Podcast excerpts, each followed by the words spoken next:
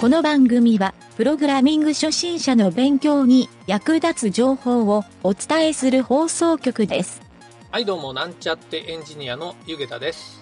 HTML 編ももう終盤なんですけど今日はですね文字の表示に関することをやります。実は最初の頃にやっていたと思ったんですが勘違いしてすっかり忘れておりました。それではなんちゃってラジオ始まるよ。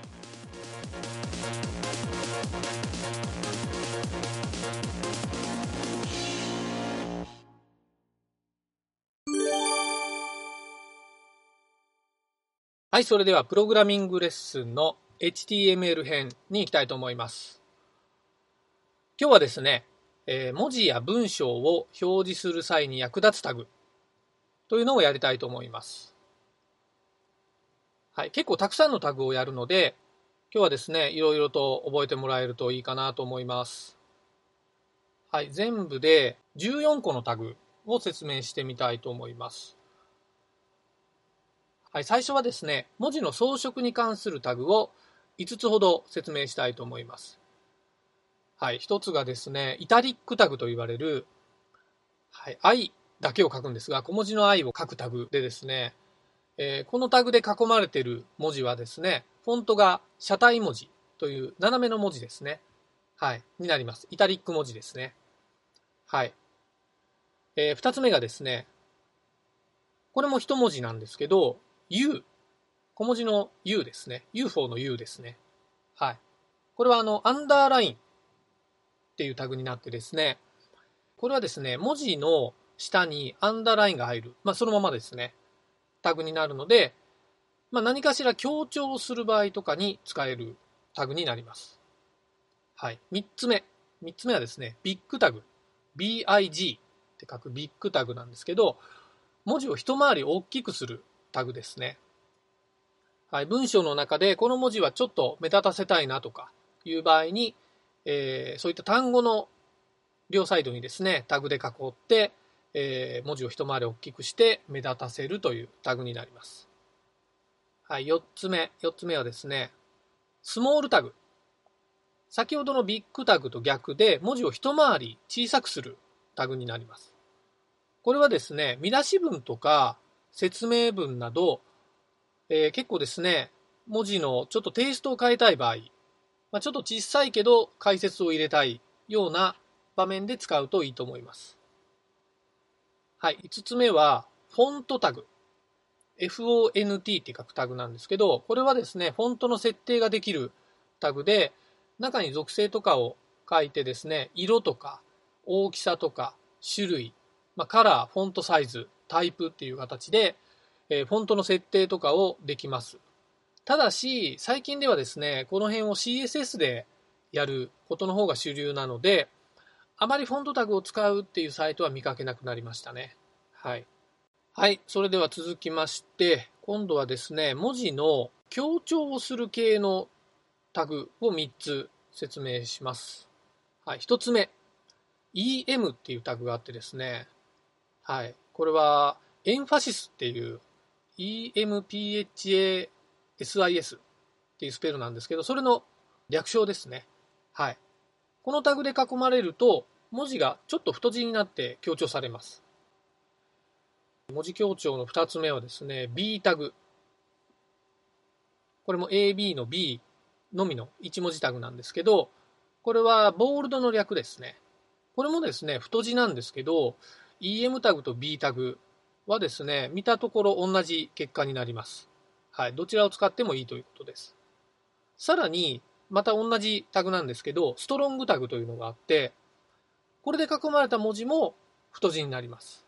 はい。これは強調タグと言われているんですが、見たところですね、この3つはほぼ同じ動きをするので、どれか1つを使うのでもいいと思います。はい。それではですね、続きまして、次もですね、紹介する2つは同じ見え方になるんですが、えー打ち消し線の役割をする削除タグって言われるものですね。はい。一つ目がデルタグ。DEL と書いて、これは削除タグ。で、二つ目がですね、S タグ。これも一文字タグなんですけど、SML の S のみですね。はい。この二つは打ち消し線といって、文字をですね、横棒でこう打ち消したような効果になるので、この単語はですね、削除されましたよとか、そういった印象にできるので、そういう使い方をすると覚えておきましょう。はい。えー、続きましてですね、引用タグというのがあって、これはですね、ブロックコート。えー、ちょっと長いんですが、スペルを言うと、BLOCK、まあ、ブロックですね。あと、QUOTE、クオート。この2つがくっついてブロックコート。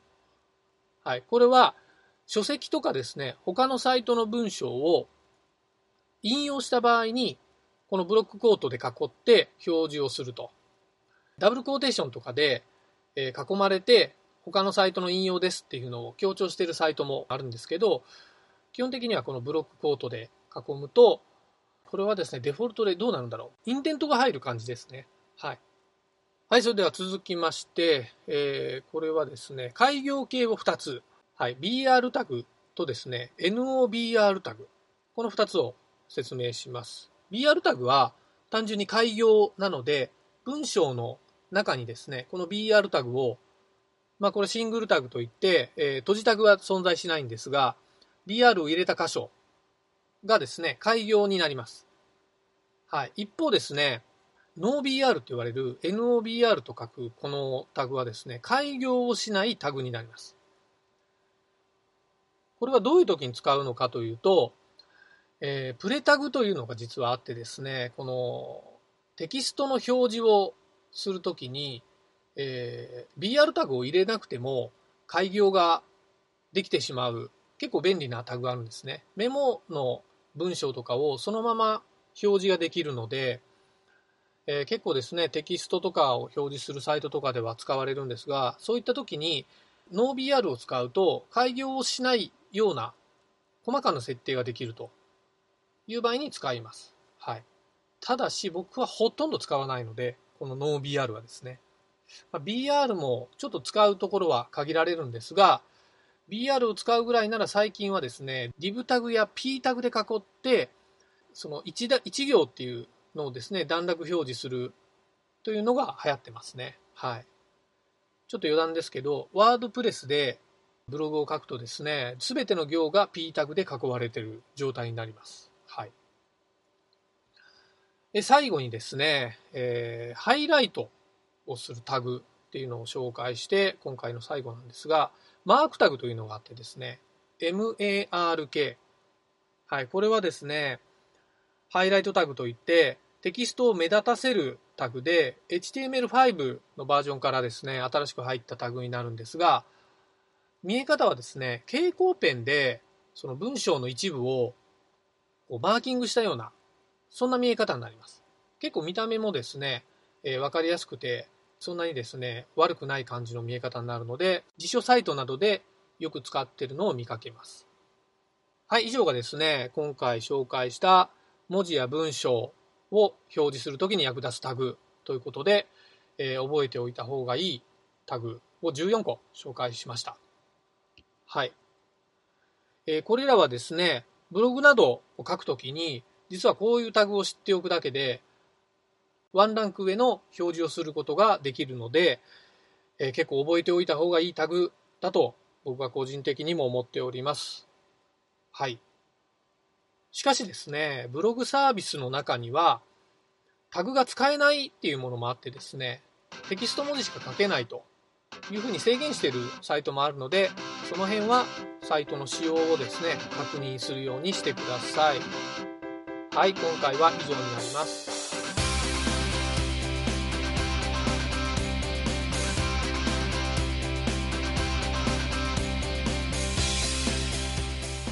番組ホームページは http コロンスラッシュスラッシュ mynt.work スラッシュラジオスラッシュ